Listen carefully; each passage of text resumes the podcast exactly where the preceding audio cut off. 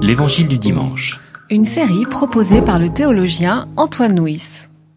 En ce temps-là, Jésus dit, Je te célèbre, Père, Seigneur du ciel et de la terre, parce que tu as caché ces choses aux sages et aux gens intelligents, et que tu les as révélées aux tout petits.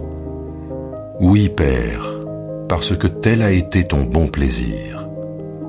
Tout m'a été remis par mon Père, et personne ne connaît le Fils, sinon le Père. Personne non plus ne connaît le Père, sinon le Fils, et celui à qui le Fils décide de le révéler. Venez à moi, vous tous qui peinez sous la charge, moi je vous donnerai le repos. Prenez sur vous mon joug et laissez-vous instruire par moi, car je suis doux et humble de cœur, et vous trouverez le repos. Car mon joug est bon et ma charge légère.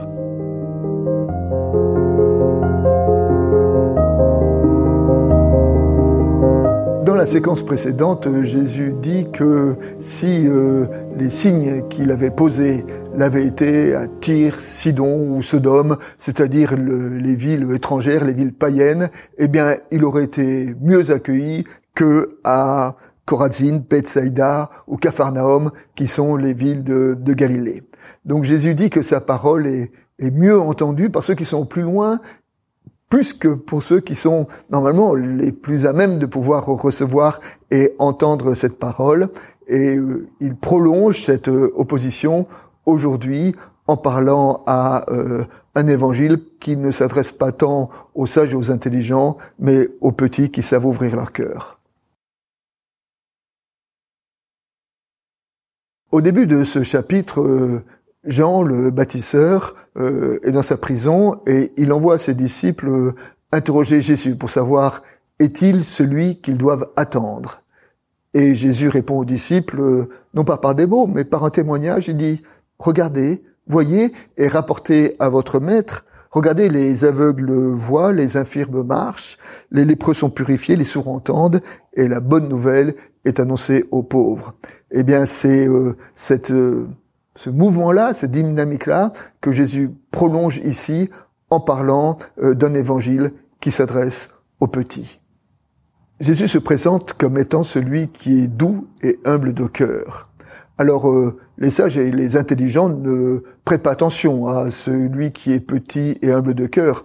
Quand ils pensent à, Dieu, ils pensent aux attributs de Dieu, ou ils pensent euh, au sens de l'histoire, ils philosophent sur sa divinité, et c'est pour ça qu'il passe à côté euh, d'un Dieu qui se présente sous la forme d'un homme qui est petit et humble de cœur. Mais cet homme-là et cette humilité-là, ce sont aussi les pauvres et les petits qui sont capables de l'entendre.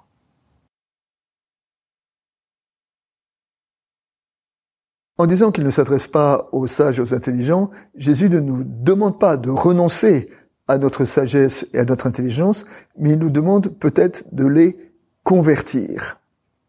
Dans l'épître aux Romains, au chapitre 12, qui introduit la partie pratique, les conséquences pratiques du, salut euh, pour l'apôtre Paul, ce chapitre 12 commence par le verset qui dit euh, Ne vous conformez pas au monde présent, mais soyez renouvelés par la transformation, par le renouvellement de votre intelligence.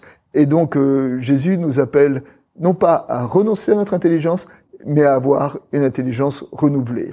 Et cette intelligence renouvelée, nous pouvons l'entendre à travers cette euh, phrase de Bonhoeffer qui disait c'est une expérience euh, d'une incroyable valeur que de voir les grands événements du monde à partir du bas, à partir de la perspective des exclus, des maltraités, des sans-pouvoir, des bafoués. Voilà ce que c'est que le renouvellement de l'intelligence. Voir le monde à partir de la perspective des petits. Jésus nous dit, euh, vous qui êtes chargés et fatigués, venez à moi et je vous soulagerai. Venez et je vous invite à porter mon joug euh, avec moi. Et c'est vrai que dans le ministère, euh, dans nos occupations, avec la multiplication des tâches, nous pouvons avoir le sentiment d'être accablés. Et peut-être que Jésus nous invite tout simplement à trouver euh, en lui euh, le repos. Alors, comment trouver le repos face à la multitude des tâches? Alors on peut s'inspirer de cet apologue d'un homme qui va voir un sage et qui lui dit mais euh, comment fais-tu pour assumer toutes les responsabilités que tu as? Et le sage a dit ben quand je mange, je mange. Quand je suis assis, je suis assis. Quand je suis debout, je suis debout. Et quand je marche, je marche. Et l'homme lui répond, bah, tout le monde, quand il mange, mange. Quand il est assis, est assis. Et quand il est debout, est debout. Le sage dit, non. Toi, quand tu manges, tu penses à ce que tu feras quand tu seras debout. Quand tu te lèves, tu penses à ce que tu feras quand tu seras en marche. Et quand tu es en marche, tu penses à ce que tu feras quand tu seras arrivé au bout de ta marche. Jésus appelle les disciples à prendre son joug. Alors un joug, c'est quoi? C'est une grande barre de bois où on voit deux animaux qui sont attelés pour euh, tirer euh, ensemble la charrue. Et Jésus donc nous invite à à nous mettre sous son joug, à être à côté de lui sous le même joug. Et pour cela, il est nécessaire d'ajuster notre pas au sien. Hein. Donc il s'agit voilà de marcher comme d'abord de l'inviter à marcher à nos côtés et de faire en sorte que que nous puissions marcher de, de concert. Et alors, la façon dont, le repos peut être trouvé à porter ce joug, nous en trouvons une illustration dans le verset du livre d'Ésaïe qui dit Ceux qui espèrent dans le Seigneur renouvellent leur force, ils combattent et ne se fatiguent pas, ils marchent et ne s'épuisent pas.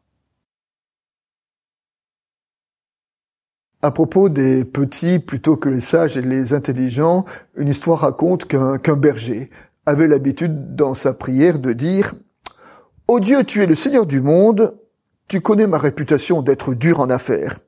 Mais si tu avais un troupeau et que tu me demandais de le garder, eh ben pour toi, je travaillerai gratuitement. Car tout ce que j'ai, je te le dois.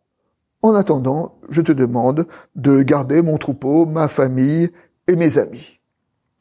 Et ce berger, un jour, se lie d'amitié avec un grand théologien, et quand il fait partager sa prière au grand théologien, le grand théologien lui dit que c'est pas une façon très bien de prier, que la vraie prière, et il essaie de lui enseigner ce que c'est euh, la vraie prière selon la bonne théologie.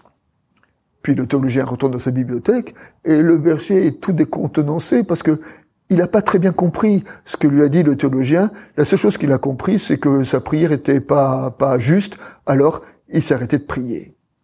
Quelque temps plus tard, en rêve, il y a Dieu qui va voir le grand théologien et qui lui fait voir euh, une image du berger et qui lui dit Tu m'as fait perdre un de mes grands amis.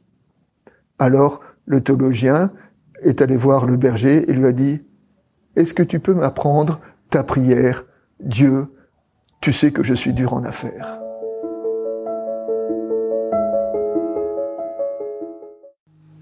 C'était L'Évangile du dimanche. Une série de regards protestants. Enregistré par Antoine Nuis. Voix off, Dominique Fano-Renaudin.